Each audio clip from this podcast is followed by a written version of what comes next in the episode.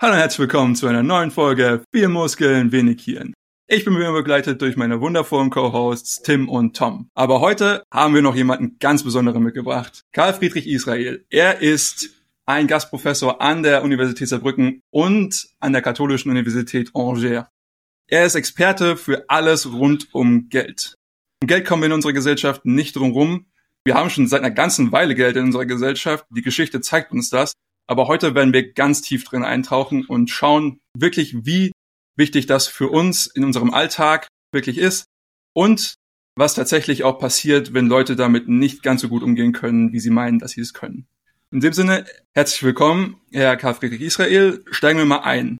Sie sind Experte für Geld und Zinsen. Was ist Geld und was ist der Zins? Ja, zunächst mal vielen Dank für die Einladung. Ich freue mich sehr, hier zu sein. Ja, als Ökonom äh, habe ich eine spezielle Sicht auf diese Thematik und das Problem in der Ökonomie ist, dass sich die Ökonomen eben nicht einig sind. Wenn ich jetzt sage, was Geld ist und was Zinsen sind, dann werden wahrscheinlich einige widersprechen. Das äh, schon mal vorab als Warnung. Geld würde ich definieren im Sinne der klassischen Ökonomik und im Sinne der moderneren österreichischen Schule als ein allgemein anerkanntes Tauschmittel, also eine besondere Art von ökonomischem Gut, fällt weder in die Kategorie Konsumgut noch in die Kategorie Produktionsgut. Das sind also die zwei klassischen Kategorien, die man hat. Die einen Güter, die unsere Bedürfnisse direkt befriedigen, das sind die Konsumgüter. Und dann die Güter, die unsere Bedürfnisse indirekt befriedigen, weil sie der Produktion anderer Güter dienen. Das wären die Produktionsgüter. Und Geld scheint irgendwie nicht so richtig gut in eine der beiden Kategorien zu, zu, zu passen. Deswegen hat man eine dritte Kategorie aufgemacht und das sind die Tauschmittel oder die Tauschgüter. Und das sind einfach ökonomische Güter, die man verwendet im Tausch, nicht weil man sie selbst haben will, sondern weil man sie, weil man davon ausgeht, dass man sich später gegen etwas eintauschen kann, was man wirklich haben will. Also ich produziere etwas, gebe das weg im Tausch, bekomme dafür Geld, ein Tauschmittel. Ich nehme dieses Geld, dieses Tauschmittel an, weil ich davon ausgehe, dass ich es später gegen etwas eintauschen kann, was ich wirklich haben will. Man benutzt also Geld und Tauschmittel im indirekten Tausch. In Situationen, wo es nicht möglich ist, die Güter, die man produziert, direkt zu tauschen gegen etwas, was man wirklich haben will. Und das passiert leider sehr häufig. Wenn wir nur direkt tauschen würden, dann wären unsere Tauschmöglichkeiten einfach begrenzt. Ja, der, die, die Möglichkeiten, die sich dann ergeben in der sozialen Kooperation mit anderen Produzenten, wären sehr, sehr begrenzt. Und Tauschmittel und Geld, die brechen das auf, die erweitern also unsere Tauschmöglichkeiten. Das ist die wesentliche Funktion von Geld. Und ja, deswegen also meine Definition von Geld. Geld ist ein allgemein anerkanntes Tauschmittel in einer gegebenen Region unter einer bestimmten Gemeinschaft von Leuten. Und das ist jetzt keine besonders trennscharfe Definition. Wenn man sagt allgemein anerkannt, stellt sich die Frage, ne, ab wann ist es allgemein anerkannt und so weiter. Das ist also eher so eine Ermessensfrage, ab wann etwas Geld ist. kann man jetzt nicht wirklich sozusagen objektiv festlegen. Ähm, der Euro ist in der Eurozone Geld, allgemein anerkanntes Tauschmittel. Ähm, der Bitcoin ist in bestimmten Sub-Communities vielleicht auch sowas wie Geld, aber würde man jetzt nicht sagen, dass er allgemein anerkannt ist in einer breiteren äh, Gemeinschaft. Ähm, ja, also das ist nicht ganz, nicht ganz trennscharf. Es kommt immer so ein bisschen auf die Abwägung drauf an. Aber das ist immer die Grundidee. Geld dient als Tauschmittel im indirekten Tausch. Wenn es allgemein anerkannt ist, dann hat es wirklich den Status von, von Geld. Ja, und der Zins, das war ja die zweite Frage. Der Zins wird auch oft unterschiedlich konzeptualisiert oder definiert in der ökonomischen Theorie. Und eine der ja, verbreitetsten Theorien heutzutage ist der Keynesianismus, der würde sagen, der Zins ist der Preis für Geld. Also der Zins bildet sich aus aus dem Zusammenspiel von Geldmenge und Liquiditätspräferenz. Und das ist nun überhaupt nicht die Theorie, die ich teilen würde. Also das lehne ich ab. Ja, der Zins ist nicht der Preis für Geld, sondern da würde ich sagen, der Zins ist ein Preis, in der Tat. Allerdings ist er eher sowas wie der Preis für die Zeit. Dieses, die keynesianische Theorie, die kommt eigentlich daher, dass man jetzt den Zins primär als ein Phänomen auf dem Kreditmarkt äh, sieht oder primär im Zusammenhang mit dem Tausch von Geld sieht. Ja, das ist so die offensichtlichste Erscheinungsform des Zinses. Ja, sie geben eine bestimmte Geldsumme her und bekommen dann diese Geldsumme zurück plus Zinsen. So, dann ja, würde, würde ich jetzt aus österreichischer Sicht sagen, der Zins, den man da zahlt, ist nicht wirklich der Preis für das Geld, weil das Geld gibt man ja zurück. Man bekommt einen Kredit, gibt den Kredit zurück und zahlt dann noch die Zinsen drauf. Das heißt, man ist nicht wirklich Besitzer dieser Geldsumme geworden. Man hat sie nicht wirklich gekauft, sondern man gibt sie ja zurück, man hat sie nur geliehen. Und der Zins wäre dann sowas wie die Leihgebühr, beziehungsweise tatsächlich ökonomisch, was man gewinnt durch eine Kredittransaktion, ist Zeit. Man kann früher Güter kaufen, als man sonst könnte und verspricht dann später eben zurückzuzahlen. Ja? Also man gewinnt Zeit und daher würde ich sagen, ist der Zins so etwas wie der Preis für die Zeit. Und die Österreicher würden jetzt sagen, der Zins bildet sich wie jeder andere Preis auch auf der Basis von Präferenzen und diese Präferenzen würde man die Zeitpräferenz nennen. Also in einer Gesellschaft, wo die Zeitpräferenz sehr hoch ist, wäre der Zins sehr hoch. In der Gesellschaft, wo die Zeitpräferenz niedrig ist, wäre der Zins sehr niedrig. Mit Zeitpräferenz meint man einfach die, die Gegenwarts- bzw. Zukunftsorientierung. Wir sprechen von hoher Zeitpräferenz immer da, wo Leute sehr gegenwartsorientiert sind, wo sie also relativ viel ihres, von ihrem Einkommen, von ihrer Produktion in der Gegenwart konsumieren wollen und relativ wenig für die Zukunft vorsorgen, relativ wenig sparen. Wenn die Zeitpräferenz niedrig ist, sind sie eher zukunftsorientiert, konsumieren nur einen geringen Teil ihres laufenden Einkommens und sparen viel für die Zukunft.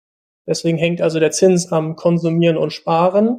Ja, je mehr gespart wird, je zukunftsorientierter die Gesellschaft ist, desto niedriger ist der Zins. So, ich glaube, das reicht vielleicht als Einführung für diese beiden sehr breiten und wichtigen Konzepte, Geld und Zins. Ich hätte tatsächlich, ich würde tatsächlich mal aus einer ganz anderen Richtung jetzt auf diese Fragen vielleicht antworten und dann mal gucken, was Sie da für eine Schnittmenge sehen oder wo wir auch vielleicht uns einig werden, wenn wir die gleichen Fragen jetzt aus einer anderen Perspektive mal betrachten. Also die, die grundsätzliche Idee, wenn es ums Geld geht, da denke ich immer an eine Geschichte, die mir mein Vater mal erzählt hat, als damals die Mauer gefallen ist. Und zwar kommt unsere Familie aus der Molkereibranche. Und dann sind die natürlich nach Ostdeutschland, dann Deutschland natürlich gefahren und haben geguckt, was lässt sich da aufbauen in der neuen deutschen, in den neuen deutschen Ländern. Und dann sind die auf die Molkereihöfe gefahren und haben gesehen, da sind riesige Lagerhallen, also wirklich hunderte Male größer, als man sie eigentlich bräuchte. Und das hat die natürlich verwundert, die Wessis, weil die haben nicht verstanden, warum eine Molkerei eigentlich nur Lagerhalle ist und kaum Käse produziert. Und dann war natürlich die Frage, was ist da los? Und dann meinten die ostdeutschen Molkereibesitzer, bei uns ist es so, die Regierung verbietet uns manche Geldtransaktionen, aber wir wollen ja trotzdem produzieren und für uns was erwirtschaften. Und deswegen lösen wir das Geldproblem eben damit, dass wir einfach alles Mögliche an Zeug da lagern und das dann halt tauschen. Weil es wird immer irgendjemanden geben, der irgendwie einen LKW-Reifen braucht oder eine, eine Tonne Kies oder sonst was. Und dann sind die da in die Lagerhallen gegangen und haben gegangen und haben gesehen, das ist genau das, was da, was da los ist. Also da waren Rohstoffe, Fahrzeugteile, Flugzeugmotoren, alles Mögliche stand da rum in der Molkerei, weil die eben manche Transaktionen mit Geld nicht machen konnten. Und das, was ich daraus gelernt habe, schon im Kindesalter war, okay, es, es gibt irgendwie einen Drang, Transaktionen durchzuführen und das ist richtig, richtig wichtig. Und selbst wenn die Regierung das irgendwie verbietet, finden die Unternehmer, die finden da eine Lösung, wie sie das machen. Das ist natürlich nicht besonders effizient, wenn man eigentlich Käse verkaufen will und den ganzen Tag mit Buchführung über Autoreifenbestände beschäftigt ist. Aber irgendwie findet man einen Weg. Und so würde ich sagen, haben wir beim, beim Geld grundsätzlich zwei Funktionsweisen, die möglich sind, aber die Transaktionsweise, die die erste ist, ist eigentlich die, worum es geht. Die zweite, Tran die zweite, also der zweite Aspekt des Geldes, der noch möglich wäre, wäre, dass man Geld sozusagen als, als Kapitalgut betrachtet. Also, dass das Geld irgendwas ist, was, was einem über die Zeit immer mehr Wert gibt, immer mehr Kaufkraft, wenn man es eben hält. Und da gibt es so ein paar Probleme, je nachdem, in welchem System man sich befindet. Sie hatten das schon angesprochen mit Keynes und der Liquiditätsprämie. Da, das ist im Prinzip diese, dieser Gedanke.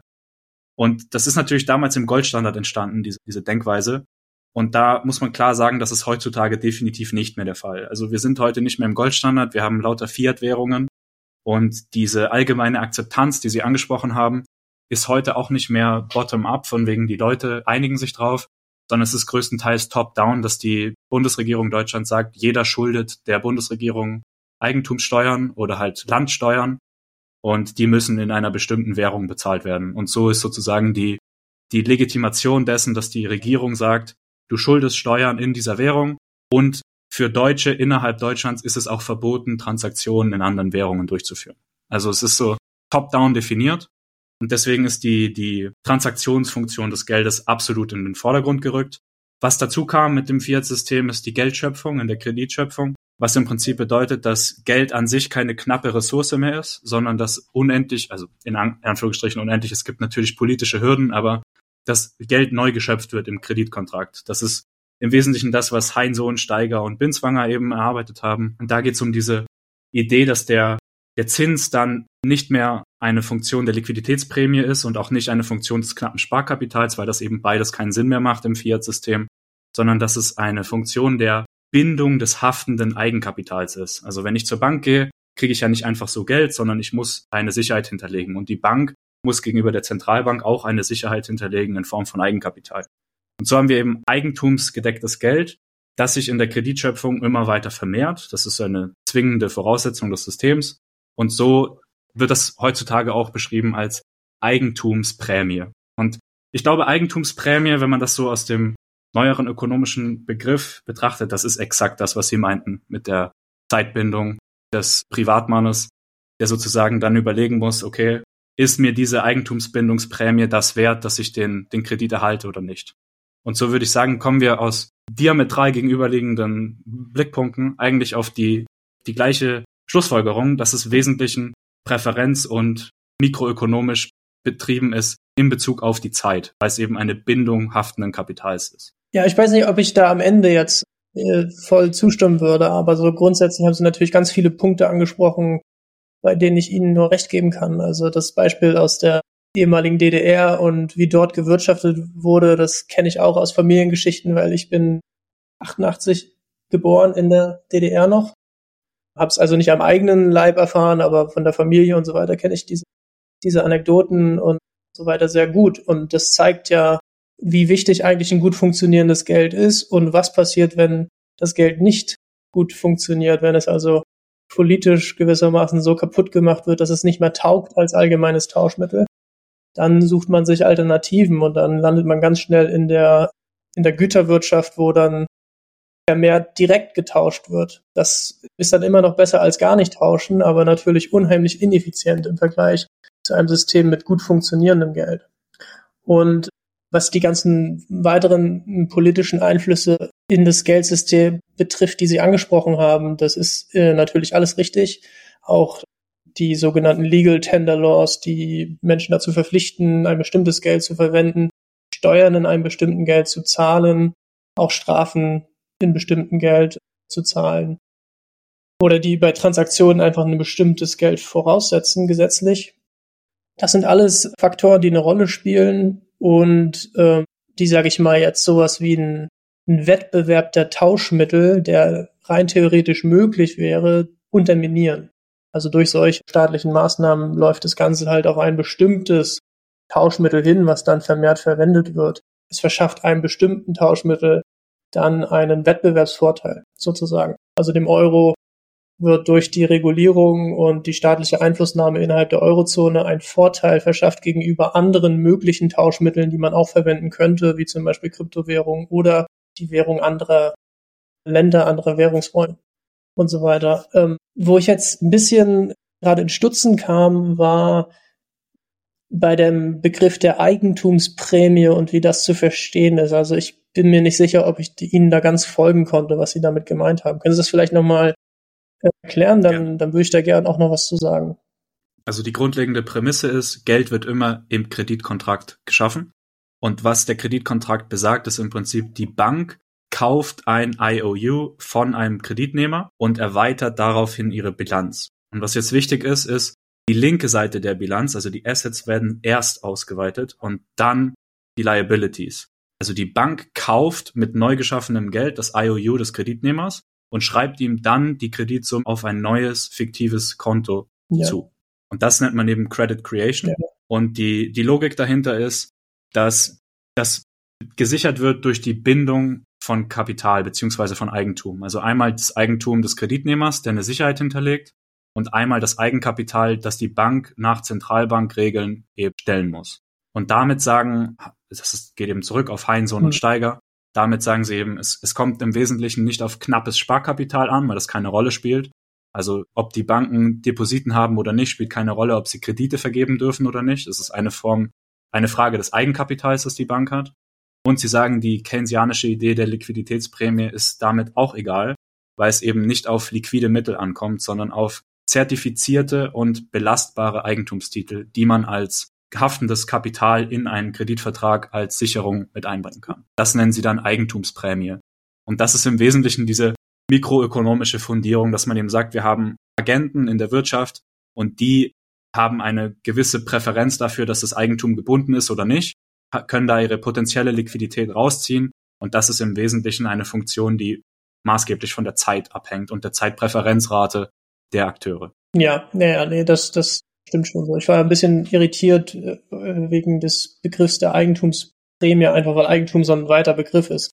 Es werden ja bei diesen Kredittransaktionen, bei der Krediterweiterung im Bankwesen werden ja nicht Eigentumstitel im Allgemeinen verwendet, sondern es bezieht sich auf bestimmte Assets, die dort als Sicherheiten hinterlegt werden. Und auch das wird ja total unterminiert. Das wird ja sozusagen immer aufgeweichter sozusagen, ja, die Anforderungen, die an diese Assets gestellt werden, so dass also dort immer weiter die Kreditexpansion fortschreiten kann.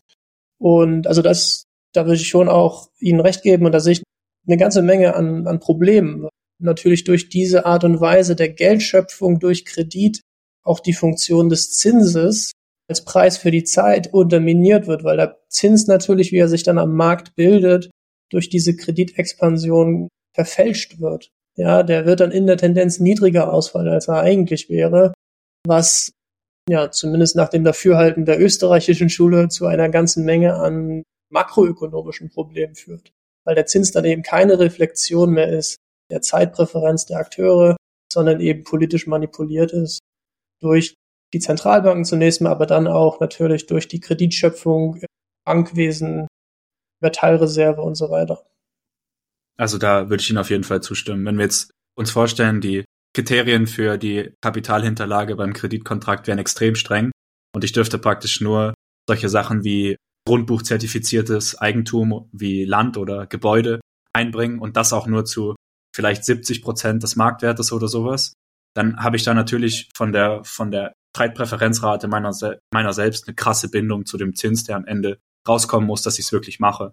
Aber wenn ich natürlich irgendwie die meine Tesla-Aktien, die gerade bei 500 PE in, in, der Börse gehandelt werden, wenn ich die zu 120 Prozent des Kurses als Sicherheit anbieten darf, dann ja, ist das natürlich so, dass ich mir denke, gut, dann nehme ich lieber mal den Kredit, weil ich weiß ja, dass das ein risikofreieres Geschäft wäre, jetzt den Kredit zu nehmen und nicht zurückzuzahlen, anstatt diese volatilen Sachen zu behalten. Und da stimme ich Ihnen auf jeden Fall zu. Ja, das ist das ist grundsätzlich nicht ein Problem des Systems, sondern ein, ein Problem eben der Politik, wie es ausgeführt wird das verwässert wird immer. Genau, natürlich würde sich jetzt, ich habe vorhin das Wort ähm, Währungswettbewerb beziehungsweise Wettbewerb der Tauschmittel in den, in den Raum geworfen. Und wenn es jetzt tatsächlich so einen genuinen Wettbewerb da geben würde, die Leute suchen sich halt die Tauschmittel aus, die ihren Bedürfnissen am ehesten entsprechen, dann würde sehr wahrscheinlich eine Tendenz dahin gehen, dass man ein Tauschmittel wählt, was nicht ex nihilo geschaffen werden kann in Form von Krediten, ja, aus dem Nichts, beziehungsweise gegen Sicherheiten, ja, aber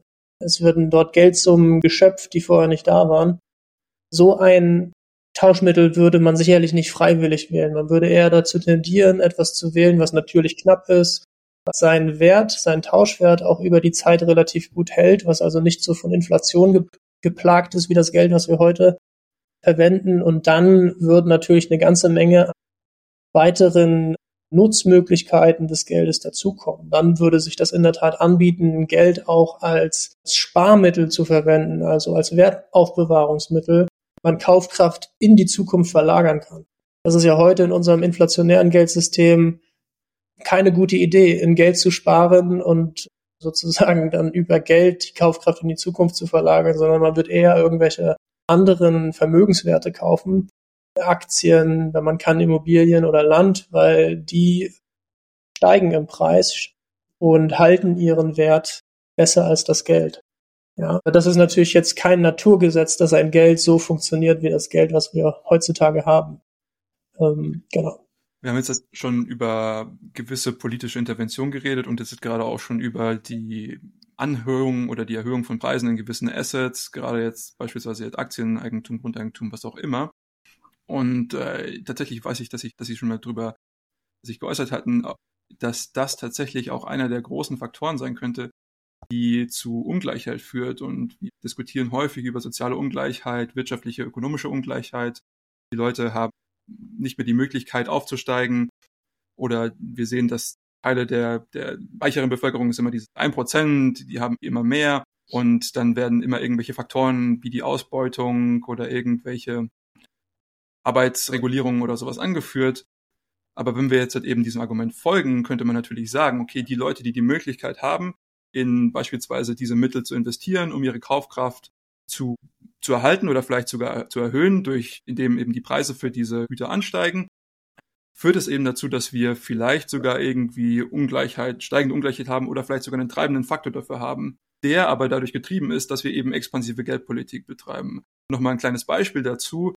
Wenn wir zum Beispiel sehen, wir haben, wir subventionieren irgendwie Wärmepumpen an Häusern. Das ist natürlich ein brandaktuelles Thema. Führt dazu, dass wenn ich so eine Pumpe einbaue, dass sich der Wert meines Hauses erhöht. Subventioniere ich das, kostet das irgendwie ein bisschen weniger. Und jetzt schauen wir uns natürlich an, wer kann das machen, wer kann sich so eine Wärmepumpe auch mit Subvention leisten. Das sind wahrscheinlich eher Leute, die mehr Vermögen auf dem Konto haben. Und somit könnte man jetzt halt ganz polemisch sagen, subventionieren wir die Reicheren, deren Einkommen sich dann auch noch dadurch steigert, weil der Wert ihres, ihres Hauses steigt. Wie würden Sie beispielsweise so ein Statement einschätzen? Ja, also das ist ein ganz großes Thema von mir, an dem ich viel arbeite und forsche. Also wie wirkt sich die Geldpolitik auf die Ungleichheit aus? Und ja, ein wichtiger Kanal dort ist in der Tat diese überproportionale Vermögenspreisinflation, die ganz natürlicherweise entsteht, wenn man in einem inflationären Geldsystem lebt. Also selbst dann, wenn die Inflation nur bei 1,5 oder 1,6 Prozent ist, und nicht wie jetzt vor ein, zwei Jahren bei acht Prozent. Also selbst wenn die Inflation moderat ist, entstehen ganz natürlich Anreize, die Ersparnisse umzulagern in Anlagekategorien, die vor Inflation schützen. Und das betrifft dann vor allem Immobilienaktien, Land und andere reale Anlagegüter. Und da entsteht dann einfach durch diese Umlagerung eine überproportionale Nachfrage nach diesen Gütern und dann eben entsprechend eine überproportionale Preisinflation. Und das kann man also vielfach in den empirischen Daten illustrieren. Überproportionale Vermögenspreisinflation gibt es im Grunde seit den 80er Jahren. Und die führt in der Tat dann dazu, dass die Ungleichheit größer wird in der Tendenz, weil viele dieser, dieser Anlagegüter eben nur von den reichsten beziehungsweise bestsituiertesten Gruppen in der Gesellschaft gehalten werden. Also bei Aktien ist es ganz eklatant, ja, es ist wirklich nur im oberen Bereich.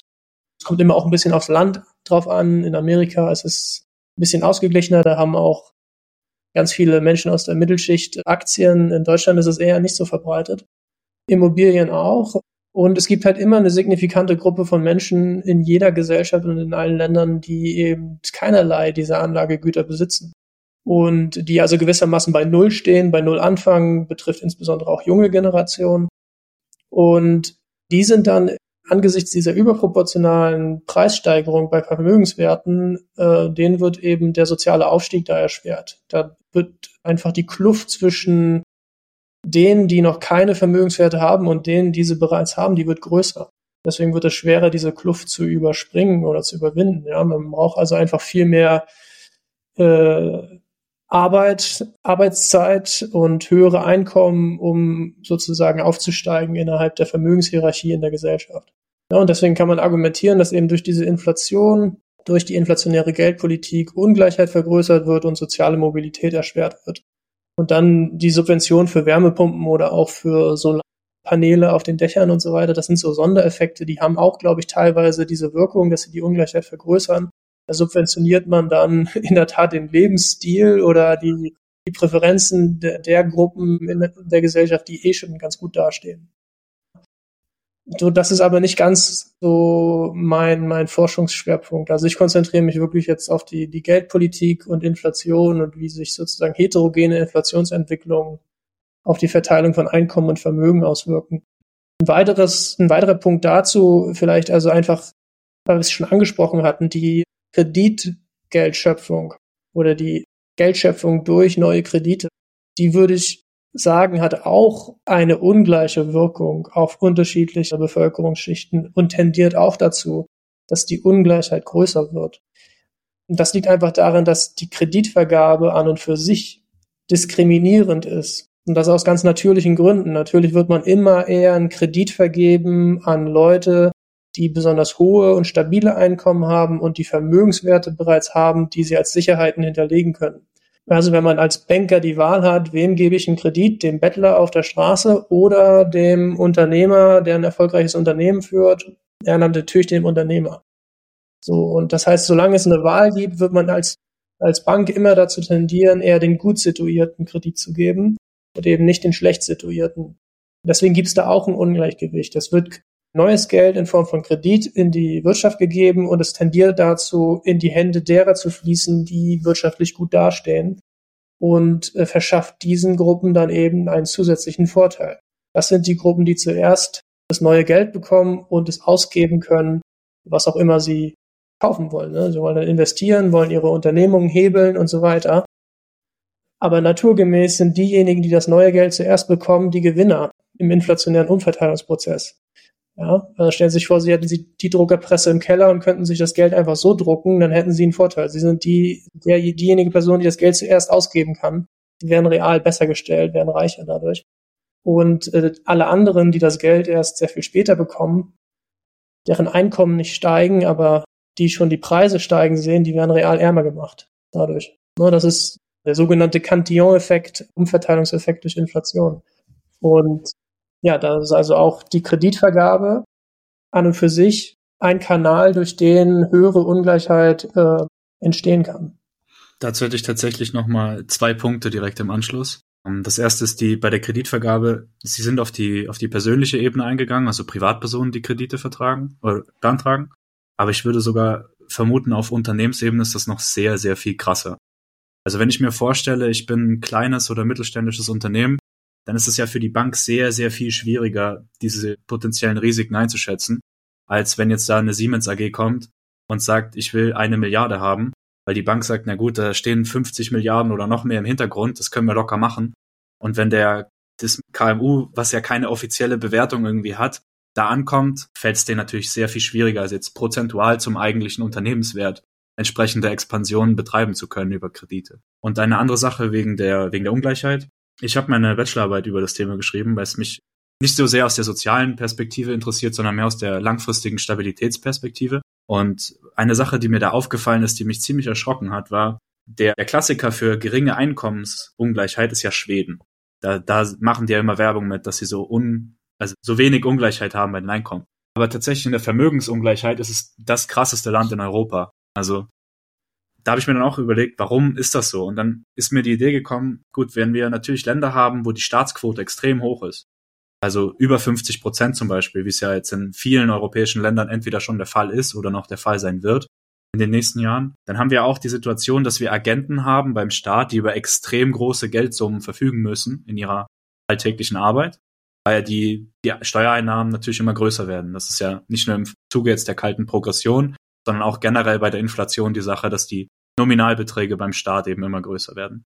Und die, die Staatsagenten haben ja gar nicht mehr die Möglichkeit, dieses Geld dezentral in die Wirtschaft umzuleiten, sondern die müssen sich ja dann an entsprechende Firmen wenden, die Aufträge in bestimmter nominaler Größe überhaupt umwenden können. Und das ist genau die Sache in Schweden, ja. Also wenn wir, wenn wir natürlich Milliarden Ausgaben tätigen müssen als Regierung, um dieses ganze Geld auch wieder in die Wirtschaft zu pumpen. Wir können es ja nicht horten, weil daran würde die Wirtschaft ja wirklich dann eingehen. Dann bleiben in Schweden nicht mehr viele Unternehmen übrig, denen man solche Aufträge geben kann.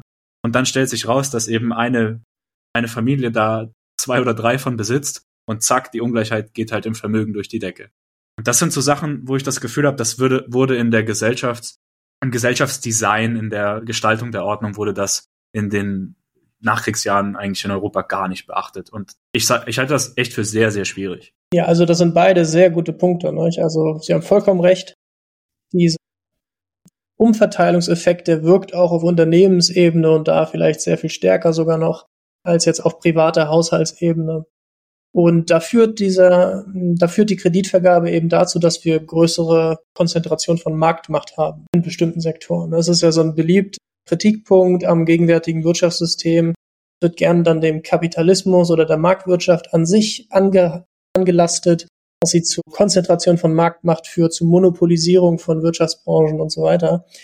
Ähm, ja, eine treibende Kraft hinter dieser Konzentration von Marktmacht, die in der Tat da ist, ist der Umstand, dass die Kreditvergabe zu günstigen Niedrigzinsen insbesondere Großunternehmen zugutekommt. Die haben dadurch einen Wettbewerbsvorteil gegenüber kleineren und mittelständischen Unternehmen und die werden dann eben aus dem Markt rausgedrückt. Und ja, da hat man also genau diese Verteilungswirkung auch auf Unternehmensebene. Und was jetzt die, die ja, Einkommens- und Vermögensungleichheit angeht, das sind in der Tat ganz unterschiedliche Dinge. Nicht? Ich lebe ja in Frankreich ist auch ein Land mit relativ geringer Einkommensungleichheit, aber großer Vermögensungleichheit. Und hier ist es eben so in Frankreich, dass man sich, also wahrscheinlich ähnlich wie in, in Schweden, nur in Frankreich wird auch noch mehr reguliert und alles Mögliche. Aber hier gibt's relativ hohe Steuern, relativ hohe Abgaben, sodass die Einkommen insgesamt sehr niedrig gehalten werden. Und sich in Frankreich ein Vermögen aufzubauen, ist extrem schwierig. Deswegen machen das die meisten nicht. Die sind froh, wenn sie die Miete zahlen können und dann irgendwie noch ein, zwei Mal die Woche ins Restaurant gehen können, äh, dann ist das okay. In Frankreich ist es besser, wenn man bereits reich ist, dann ist es ein super Land, um hier zu leben. Ja, also, aber um sich ein Vermögen aufzubauen, ist es eher blöd. Und sobald man eben in so einem Land lebt, wo die Vermögen nicht mehr aufgebaut werden, sondern wenn man sie hat, nur noch verwaltet werden, beziehungsweise wenn man sie hat, aufgrund von inflationärer Umverteilung können sie sich sogar relativ einfach noch vermehren, dann entsteht halt extrem große Vermögensungleichheit. Ne, und das spiegelt sich dann in der Statistik wieder. Ich könnte mir vorstellen, dass das Ähnliches in Schweden auch vor sich geht, wobei ich mich in Schweden nicht, nicht so gut auskenne.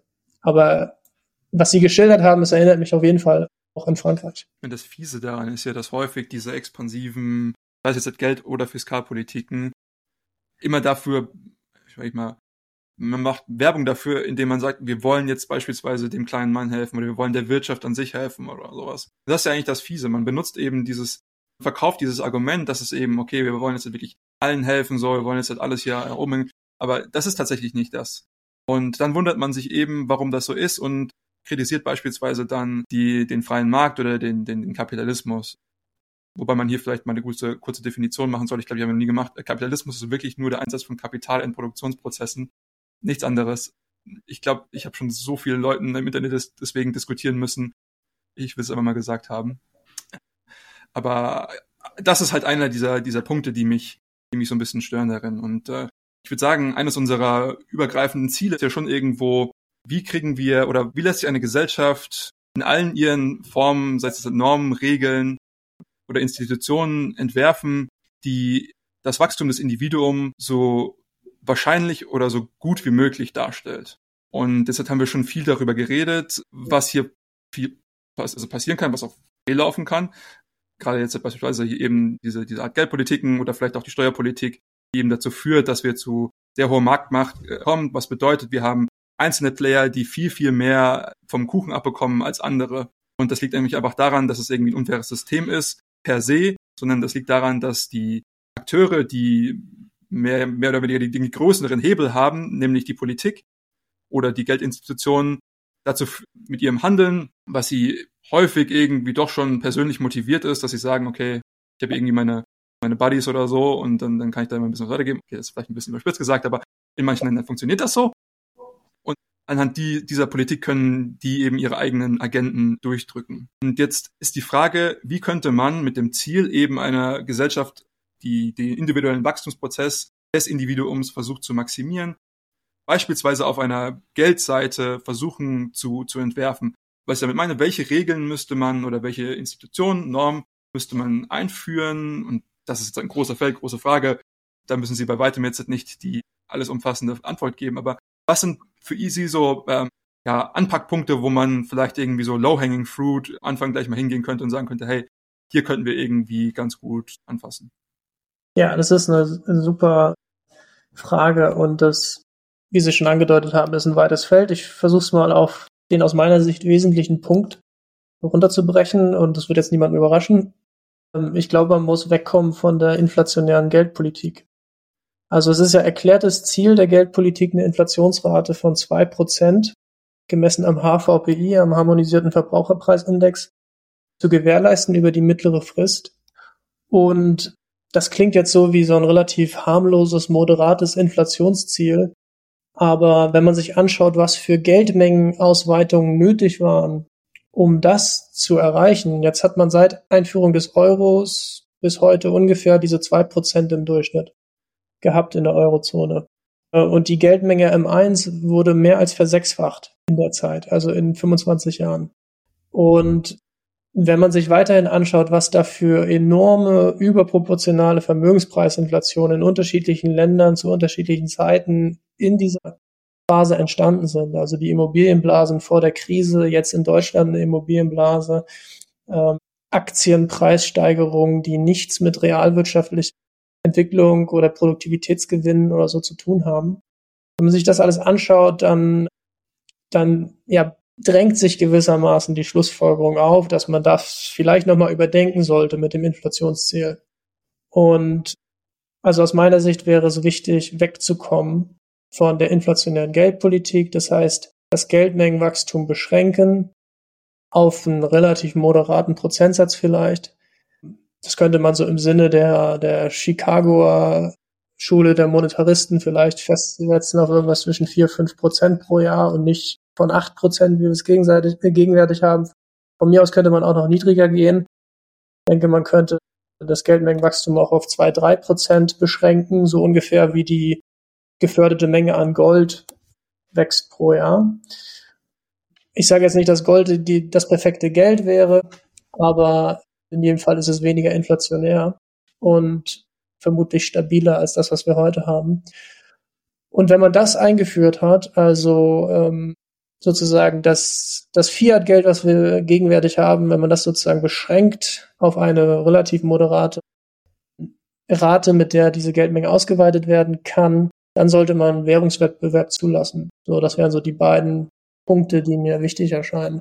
Warum ist das genau das Entscheidende für die Frage, die sie gestellt hat? Die Frage lautete ja, was kann man machen, damit Menschen sich entwickeln und entfalten können und halt gutes Leben führen können. Äh, ich glaube, es ist wichtig, von der Inflation wegzukommen, weil die Inflation die typischen Sparverhalten der einfachen Leute, der Geringverdiener, der Leute mit wenig Vermögen unterminiert. Die einfachsten Formen des Sparens werden kaputt gemacht durch Inflation. Und die einfachste Form des Sparens ist in Geld zu sparen. Also man hat dann vielleicht ein Sparkonto oder so, wo man dann ein bisschen Zinsen bekommt normalerweise für das Geld, was man anspart, was man sozusagen hinterlegt und sagt, dass darauf will ich jetzt nicht zurückgreifen, sondern das ist für die Zukunft, ja, würde man Zinsen drauf verdienen in einem normalen, nicht inflationären Geldsystem. In unserem Geldsystem verdient man keine Zinsen darauf.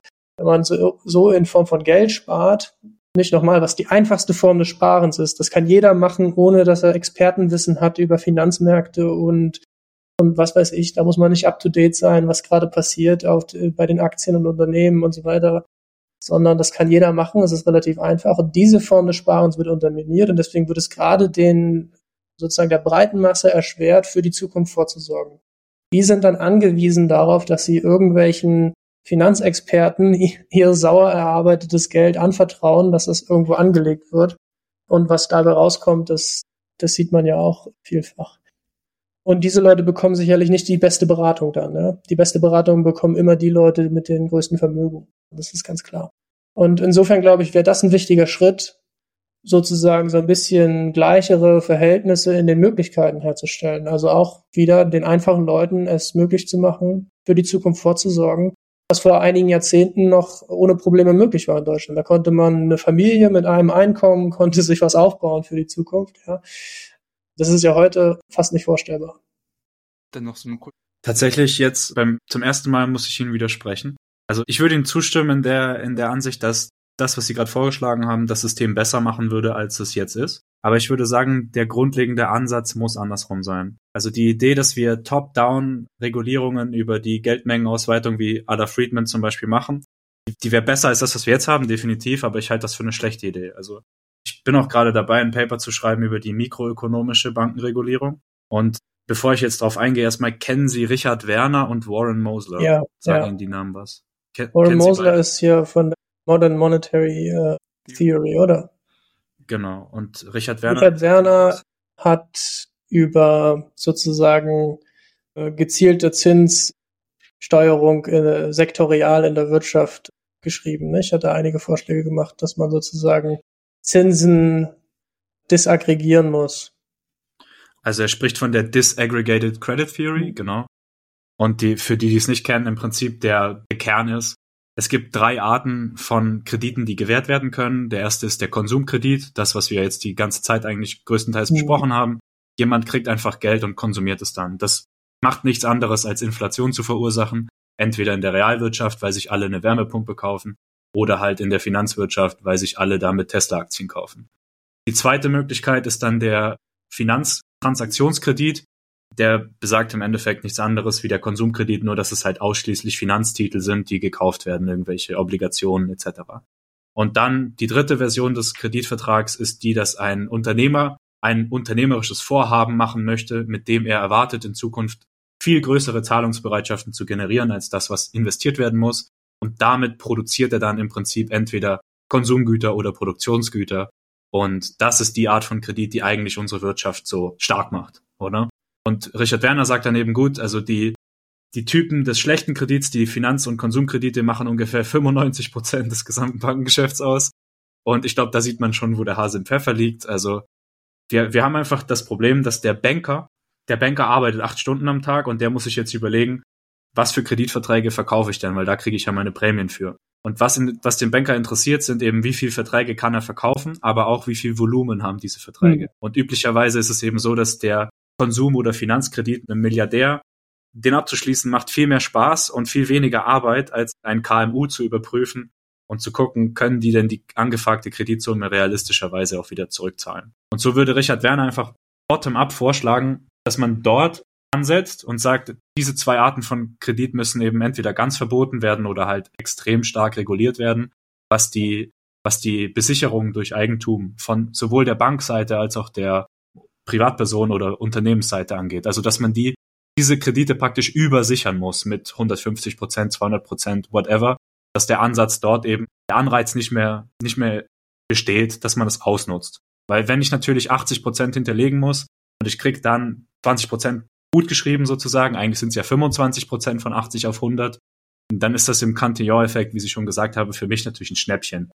Und wenn ich jetzt ein großes Unternehmen bin, dann kriege ich da auch riesige Summen, ohne dass da zweimal einer nachguckt, was es überhaupt im Hintergrund steht. Mhm. Also Die zweite Sache, Entschuldigung. führen Sie erstmal zu Ende, dann die, die zweite Sache geht eben auf Warren Moser zurück. Der ist ja über MMT natürlich ein Freund der Fiat-Währung, beziehungsweise ob er jetzt unbedingt ein Freund ist von seiner politischen Einschätzung. Ich habe da mit ihm persönlich mal drüber gesprochen, das würde ich nicht so direkt sagen. Aber er sagt halt, wir haben das System und deswegen müssen wir es auch so behandeln, wie es, wie es eben existiert. Ohne das jetzt direkt zu werten. Und er sagt eben, die, die grundsätzliche Idee sollte es sein, diese, diesen Cantillon- Cantillon-Effekt zu respektieren und eben die Geldmengenerweiterung möglichst dezentral zu machen. Er macht da mehrere Vorschläge, wie das geht. Das haben Simon und ich auch schon im Detail besprochen. Also da können wir im Nachgang gerne nochmal drauf eingehen. Aber das, das denke ich, sind so zwei Prinzipien, wie man das eher bottom-up lösen könnte, wo ich glaube, dass das ohne einen Systemwechsel schon sehr, sehr gut funktionieren würde. Aber ich freue mich natürlich auf Ihre Kritik. Ja, ja, also sehr interessant. Mein erster Gedanke jetzt dazu ist, dass die Vorschläge mir nicht besonders bottom-up erscheinen. Also das wäre genauso top-down zu sagen, für den Kredit muss jetzt so und so was erfüllt werden oder der und der Zins gezahlt werden. Für den Kredit kann man günstigere Zinsen gewähren, da müssen nicht so viele Sicherheiten hinterlegt werden.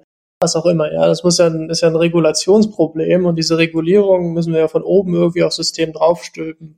Also da jetzt zu sagen, das sei irgendwie bottom-up, natürlich gewachsen aus dem System heraus, endogen, scheint mir nicht der Fall zu sein.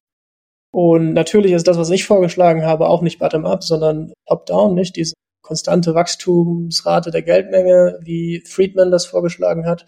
Das wäre aber auch nicht mein Ideal, meine Idealvorstellung, was sozusagen jetzt ein, ein optimales Geldsystem ausmachen würde. Das wäre aus meiner Sicht ein ganz einfacher Schritt, der umsetzbar wäre im gegenwärtigen Geldsystem, ohne dass man zu viel umkrempeln müsste. Die fundamentale Veränderung wäre dann natürlich, dass der Zins nicht mehr gesetzt wird, sondern die Geldmenge wird einfach ausgeweitet mit dieser konstanten Menge und der Zins ergibt sich dann aus Angebot und Nachfrage. Ähm, das wäre also sozusagen innerhalb des Systems, glaube ich, machbar. Top-down natürlich, wäre eine Verbesserung. Und dann darauf aufbauen könnte man vielleicht weitere Schritte einleiten und Verbesserungen vorschlagen. Warum ich jetzt kein Freund bin von dieser Theorie von Professor Werner, ist, dass ich also glaube, dass es, dass es falsch ist, sozusagen unterschiedliche Preise festzusetzen für unterschiedliche Kreditformen. Es gibt natürlich unterschiedliche Kreditformen. Ja, es gibt Konsumkredite, es gibt Investitionskredite und so weiter. Und da muss ich einmal kurz einhaken. Also das, das war jetzt das, wie ich das auf unsere Debatte angemünzt hm. habe. Der Originalvorschlag ist einfach ein striktes Verbot. Ein striktes Verbot. Hm, okay. Ja, da bin ich auch immer skeptisch bei strikten Verboten. Also wo Menschen was, was machen, da gibt's auch ein Bedürfnis. Und wenn man jetzt mehr konsumieren will und das über Kredit finanzieren kann, weil man entsprechend höhere Einkommen in der Zukunft hat oder was auch immer der Grund ist, warum sollte man das nicht tun? Ähm, ich glaube, man sollte da möglichst wenig sozusagen zentral äh, regulieren und verbieten. Man muss das Problem bei der Wurzel packen. Und das Problem ist eben diese ungedeckte Geldschöpfung in Form von Kredit, die einfach Kredit so abundant macht, dass Kredite aufgenommen werden für die aberwitzigsten Vorhaben, die in einer normalen Wirtschaft würde das nicht passieren. Das führt dann ja auch ähm, zu größerer Instabilität in der Wirtschaft. Ja, wenn der Zins einfach äh, nach unten manipuliert wird, permanent durch die Geldpolitik und das Finanzwesen, dann wird die Kreditfinanzierung von allen möglichen Vorhaben attraktiver. Und dann verdrängt die Kreditfinanzierung die Alternative. Das wäre eine Finanzierung ohne Kredit, also eine Eigenkapitalfinanzierung. Und äh, Leute, die eigentlich Eigenkapital finanzieren könnten, ihre Vorhaben, weil sie Kapital haben, hebeln das noch durch Kredite und so weiter. Und man hat, man kommt dann in eine Schuldenwirtschaft und kommt zu einer Art Überschuldung der Wirtschaft und zu enormer Fragilität und Instabilität. Und jetzt ganz unabhängig davon, was man für die Ursache von Wirtschaftskrisen hält, wenn man in so einer überschuldeten Wirtschaft ist, dann wird jede Krise, warum immer sie ausbricht, schwerer ausfallen, als es sonst der Fall wäre. Die überschuldete Wirtschaft hat es einfach sehr viel schwerer, unerwart unerwartete Schocks zu absorbieren, eine weitestgehend eigenkapitalfinanzierte Wirtschaft. Und ich denke, es wäre einfach viel gewonnen, wenn man sozusagen das Angebot von Geld beschränken würde, die Wachstumsrate der Geldmenge einschränken würde und dementsprechend auch die Wachstumsrate der Kreditmenge. Und dann wäre, glaube ich, viel, viel gewonnen. Ein bisschen Kontext dazu derjenige, der unter, unter euch noch ein bisschen mehr dazu wissen möchte, das geht auch so ein bisschen auf einen guten äh, alten Forscher namens Friedrich Hayek zurück, der damals sagte, dass eben viele Unternehmen, die dann sich diesen Kredit nehmen können, die mit diesem ähm, Kredit irgendwas umsetzen wollen, wenn der Kredit sehr, sehr niedrig ist, dann führt das dazu, dass Projekte umgesetzt werden, die vielleicht gar nicht so ertragreich sind. Aber weil der Kredit, ich habe Geld im Prinzip hinterhergeschmissen. Und was das bedeutet, ich habe dann irgendwelche Unternehmen, die bekommen dann zwar das Geld, aber damit wird kein wirklicher äh, wirtschaftlicher Nutzen geschaffen. Und das ist ja eigentlich das, was wir mit einem Kredit haben wollen. Ich möchte irgendwas produzieren in der realen Wirtschaft, was dann irgendwie wert ist, was die Leute in ihrem Leben weiterhilft und sagen, okay, dafür gebe ich willentlich mein hart und sauer verdientes Geld aus, weil irgendjemand jetzt hier ein neues Produkt auf den Markt gebracht hat. Das hat er damit geschafft, dadurch, dass er sich irgendwie Geld geliehen hat. Jetzt haben wir irgendwie eine zentrale Entität, beispielsweise eine Zentralbank, die hier jetzt reinkommt und sagt, Mensch, jetzt verringern wir die, die Zinsen, Zinsen künstlich und auf einmal ist diese, diese Mehrwertschaffung, die wir in, in, der, in der Wirtschaft beobachten, gar nicht mehr wirklich so da. Was bedeutet, dass die, das hatten Sie ja auch vorhin schon angesprochen, die, die Präferenzen über die Zeit komplett verzogen werden. Wir haben irgendwelche Firmen, die durch die Gegend laufen, in Anführungszeichen, die eigentlich überhaupt nicht mehr ertragreich sind oder die Ressourcen in der Ökonomie, in der Volkswirtschaft binden, die in anderen Positionen, in anderen Firmen viel, viel besser verwendet werden. Aber weil sie das Geld haben und sich diese Ressourcen kaufen können, bleiben die da drin und wir haben im Prinzip eine Wirtschaft, die dadurch sehr stark geschwächt ist. Und Beispiel dafür ist immer Italien. Die haben extrem viele dieser Zombie-Firmen, die durch die Gegend laufen und aber im Prinzip nicht mehr wirklich viel Wert in der Wirtschaft packen. Und das ist einer der großen Probleme, die wir eben diesbezüglich sehen. Und nicht nur auf der Seite der, der Produktion, aber auch auf der Seite der Konsumtion. Das ist vielleicht eine der, der großen Fragen, die vielleicht etwas philosophisch ist. Ähm, wir haben beispielsweise eine zentrale Entität, sagen wir, mal die Zentralbank, die die Zinsen auf ein gewisses Level äh, senkt. Wir haben jetzt aber eigentlich etwas, was sich aus dem Markt ergeben würde, nämlich aus dem Zwischenspiel zwischen den jeweiligen Zeitpräferenzen. Ja, ich habe irgendjemanden, der möchte lieber jetzt konsumieren und ich habe irgendjemanden, der sagt, nee, ich brauche jetzt halt irgendwie nicht konsumieren, ich, ich gebe dir das, was ich irgendwie habe und dann verschiedene Leute sagen, okay, über zwei Jahre, über drei Jahre und dann haben wir diesen Markt, das kennen wir heutzutage als den Kreditmarkt und die kommen dann aufeinander und dann bildet sich irgendwo so ein Zins. Und das ist etwas, was sich natürlich aus der Wirtschaft ergibt, indem die einzelnen Menschen miteinander interagieren, die Individuen dieser Gesellschaft und sagen, sagen, okay, das ist beispielsweise der Zinssatz, den wir festlegen würden, der angibt, okay, so viel wertschätzen wir die, die Zukunft oder die Konsumption jetzt. So viel wertschätzen wir Güter, die wir heute haben im Vergleich zu späteren Gütern.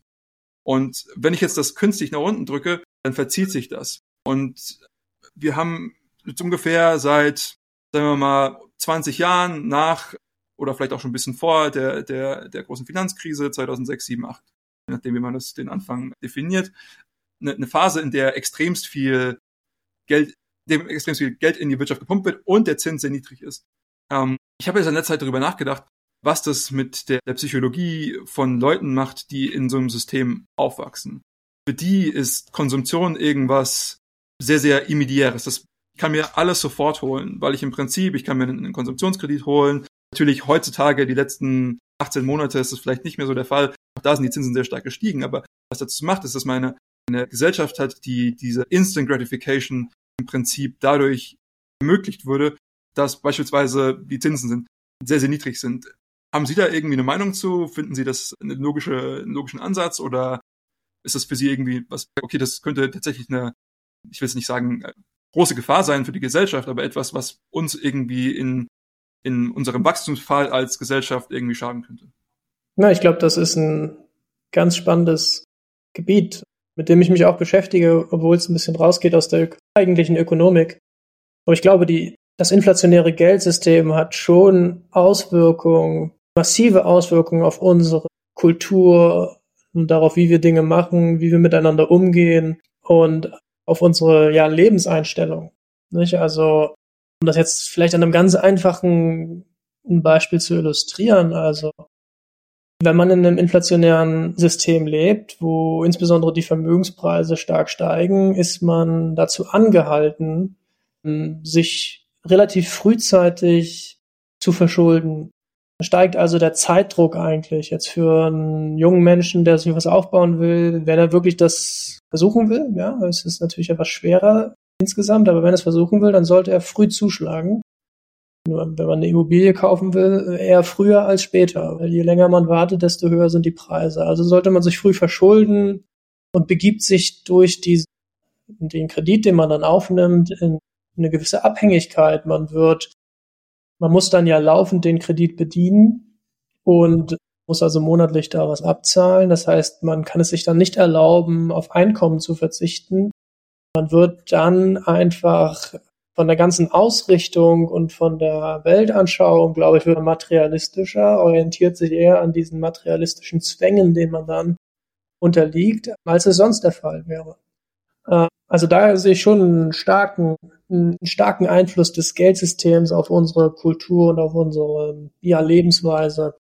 Ich glaube auch, dass man mit Inflation gewisse andere äh, Trends innerhalb der, der, der Kultur verbinden kann. Also es ist nicht alles letztlich auf Inflation zurückzuführen. Das würde ich jetzt nicht argumentieren. Das sind ja komplexe Phänomene. Die haben viele und vielschichtige Gründe. Aber zum Beispiel diese etwas hedonistische Jugendkultur, die man beobachtet hin und wieder, ja, wo also YOLO-Kultur. You only live once, ja. Du musst halt das nehmen, was du kriegst und ausnutzen. Du lebst im Hier und Jetzt und scher dich nicht um morgen. So diese, diese Sicht auf die Dinge, die wird, glaube ich, bekräftigt oder verstärkt durch eine inflationäre Wirtschaft, in der es einfach schwerer ist, sich was für die Zukunft aufzubauen. Wenn es schwerer ist, sich was für die Zukunft aufzubauen, dann liegt es eben nahe zu sagen, ja, ich genieße das, was ich jetzt habe in der Gegenwart. Das heißt, die Menschen werden nicht nur materialistischer, sondern werden auch gegenwartsorientierter und diskontieren die Zukunft stärker ab. Ja, und das ist eigentlich für eine, für eine Gesellschaft sehr schlecht, wenn das passiert.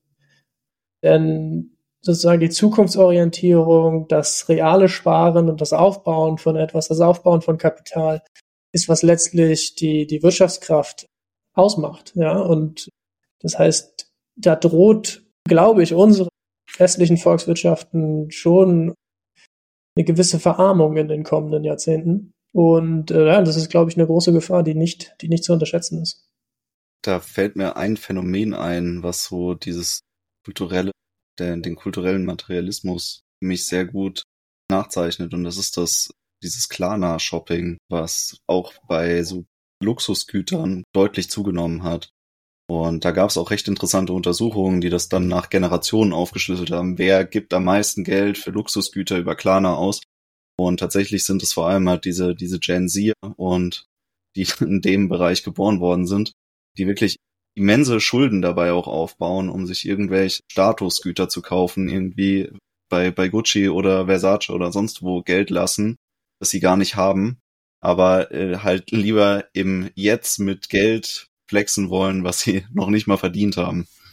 Ja, da kenne ich mich nicht ganz so gut aus in dem Bereich, aber es ist interessant, das, das Beispiel. Das können Sie mir vielleicht mal zuschicken, da die Statistiken. Das würde mich Gerne. interessieren. Ja. ja. also wie Sie schon angesprochen haben, im Prinzip äh, passiert das, dass der, der Kapitalstock angegangen wird. Wenn das eine, eine ganz natürliche Präferenz der Gesellschaft ist, zu sagen, ich möchte einfach jetzt im Jetzt konsumieren, dann wäre das in Ordnung. Dann präferiere ich einfach mein Leben jetzt so. Aber dadurch, dass ich von irgendeiner externen zentralen Institution, wie auch immer das sein möchte, eben diesen Einfluss habe und dadurch die, die, das Konsumtionsverhalten extern beeinflusst wird, finde ich das ein großes Problem.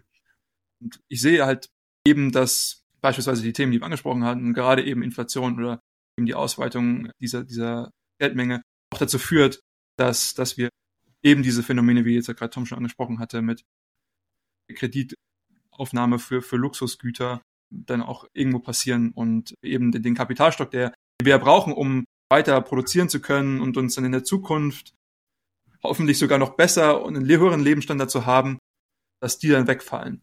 Und das sehe ich als tatsächlich einen, einen großen Gefahrfaktor für, für die, die, das Wachstum der Gesellschaft in den nächsten, ich sage jetzt mal, 15 bis 20 Jahren, wenn wir uns das, das so anschauen, ja. Ja, und diese diese Perversion, dass da Kredite aufgenommen werden für Luxuskonsum, das ist natürlich auch ein Auswuchs einfach dieses Geldsystems und der Kreditübersättigung unserer Wirtschaft.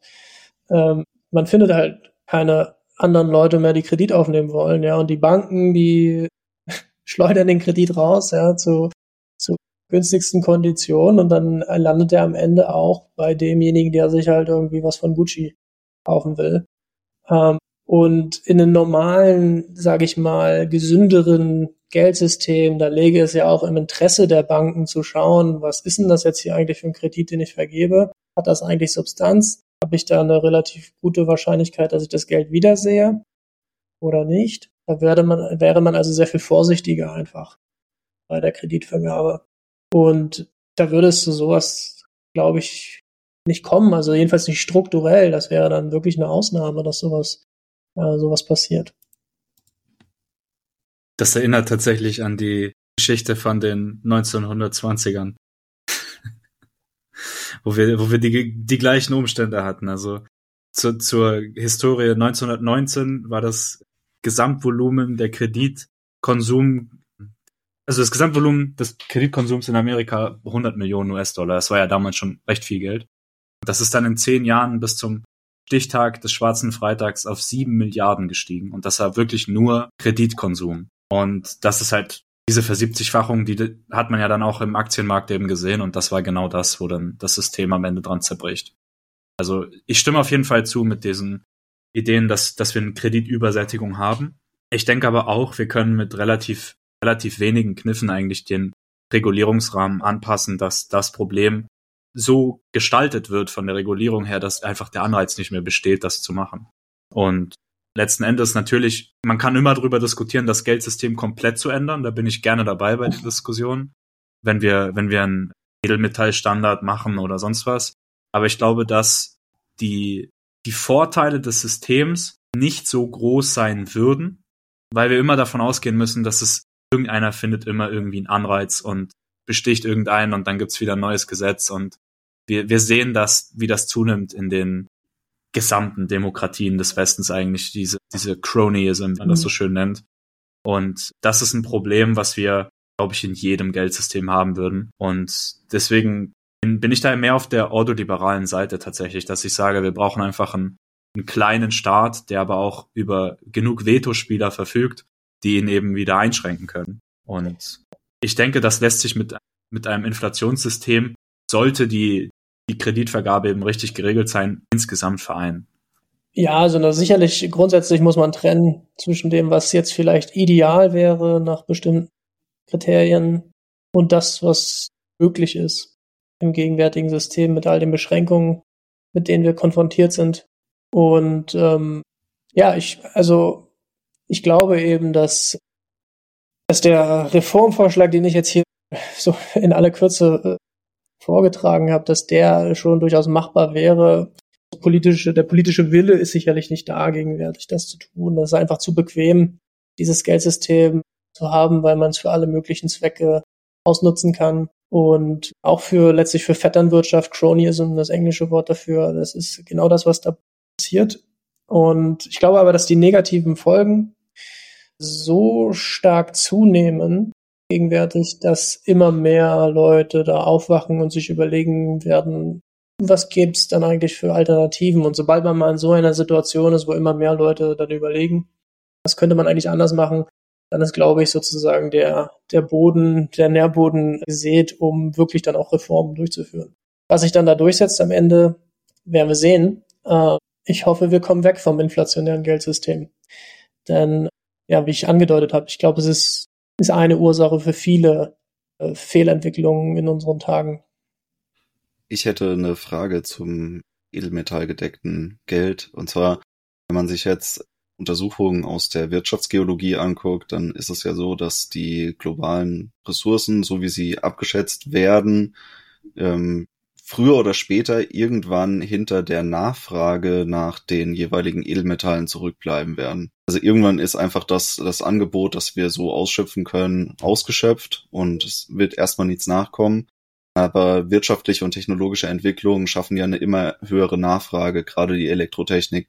Zum Beispiel, wenn es jetzt um Gold geht, ist das halt einfach eine Ressource, die sich nicht ersetzen lässt durch andere Edelmetalle. Und was passiert, wenn dann so eine Ressource, die auch ein Währungsstandard sein soll, sich fast vollständig im Umlauf befindet. Also äh, grundsätzlich stellt sich das Problem nicht, also natürlich ein Problem, aber die Lösung des Problems ist, dass sich natürlich Preise anpassen können. Und wenn man jetzt, äh, Sie können sich ein, ein Wirtschaftssystem vorstellen mit einer festen Geldmenge, die sich gar nicht verändert. Äh, wenn die Wirtschaft wächst, real, dann wäre die logische Konsequenz dieses realen Wirtschaftswachstums, dass sich Preisdeflation ergibt. Das heißt, Güter und Dienstleistungen werden einfach nominal günstiger, die Preise sinken. Und dann ist die gleiche feste Geldmenge immer noch tauglich, die gesamten Transaktionen, die nötig sind, innerhalb dieser Volkswirtschaft durchzuführen. Ähm, ja, also da ist jetzt grundsätzlich ist das Problem gar nicht da, wie viele es sehen. Das kann natürlich sein, und es würden viele Ökonomen argumentieren, dass diese Preisdeflation mit Problemen einhergeht. Dass die Preisdeflation selbst das Wachstum unterminiert und so weiter. Ja, dem würde ich halt entgegenhalten, dass diese Preisdeflation überhaupt erst der Effekt von Wirtschaftswachstum ist. Ja, also die Wirtschafts-, das Wirtschaftswachstum ist die Ursache dafür, dass wir Preisdeflation haben in einem solchen jetzt fiktiven System, wo die Geldmenge fest ist. Oder wo die Geldmenge eben nur ganz geringfügig wächst. Ne? Deswegen hatte man Phasen von langer Preisdeflation und hohem Wirtschaftswachstum während der Zeit des klassischen Goldstandards. Wo natürlich trotzdem die Geldmenge stark gewachsen ist, weil man auch dort über Teildeckung und so weiter natürlich gewisse politische Einflussmöglichkeiten hatte ähm, aber die waren sehr viel geringer, als wir sie heute haben. Also grundsätzlich kann mit jeder gegebenen Geldmenge die Wirtschaft funktionieren. Das ist einfach nur eine Frage der Anpassung von Preisen. Und äh, dann ist dazu natürlich noch zu sagen, dass vielleicht Gold nicht das beste Geld ist. Ja, das würde ich jetzt mir auch nicht anmaßen zu sagen, dass es die beste aller möglichen Varianten ist. Vielleicht ist sowas wie eine Kryptowährung besser als Gold. Kann schon sein. Vielleicht ist es nicht der Bitcoin, vielleicht ist es irgendwas anderes. Relativ schwierig zu sagen, was jetzt wirklich dann optimal ist. Ich glaube, wenn man sowas wie Währungswettbewerb zuließe, dann würde sich schon sozusagen über die Zeit, über gewisse Experimente und so weiter das Beste da durchsetzen. Und das muss, wie gesagt, das muss nicht Gold sein. Und das wäre sicherlich nicht so etwas wie das Fiat-Geld, was wir heute verwenden. Ja, also die Deflationsdebatte definitiv sehr, sehr spannend. Vielleicht nochmal eine andere Folge dann irgendwann. Das wird sicherlich einiges an Zeit in Anspruch nehmen. Aber grundsätzlich natürlich möglich ist das alles. Die Frage ist dann nur, wie viel Umkrempelungsaufwand hat die Gesellschaft einmal in den Wechselkosten? Und natürlich die Frage, ist das, wie ist das überhaupt empirisch jetzt nachvollziehbar? Weil das sind ja Systeme, da haben wir einfach keine aktuellen Daten zu. Können wir mit einer durchindustrialisierten Wirtschaft, die sich jetzt am Bruch zur KI-Gesellschaft befindet, können wir das einfach nicht mehr vergleichen. Also das hatten wir in mehreren Folgen früher schon, dass wir die gesellschaftlichen Stabilitäten mittlerweile an anderen Kriterien beurteilen müssen, als es früher der Fall war, weil diese, diese klassische Lehnsherrschaft mit einem König, der dir sagt, jetzt bau deine Kartoffeln da an, die funktioniert einfach nicht mehr wegen dem, ja, letztendlich wegen dem Nutzen der Elektrizität, die einfach die Produktivitätsraten so krass verändert hat, dass die Machtverhältnisse nicht mehr so einfach stabilisierbar sind, dass man sagt, ich habe jetzt die, die längste Pike und deswegen hört ihr alle auf mich. Das, das ist heute nicht mehr so einfach. Und deswegen bin ich gespannt, ob wir vielleicht nochmal eine Follow-up-Folge dazu machen können. Aber soweit erstmal mein Schlusswort zu der Folge heute. Also es hat mir sehr, sehr viel Spaß gemacht. Danke, dass Sie da waren. Danke auch an euch beide, dass ihr äh, teilgenommen habt und auch so viele Fragen gestellt habt. Hat Spaß Mir hat es auch großen Spaß gemacht. Vielen Dank für die Einladung. Und ähm, ja, gerne auch nochmal für ein Follow-up zum Thema Deflation. Das ist ein gutes Schlusswort. Vielen Dank euch allen und macht's gut. Bis zum nächsten Mal.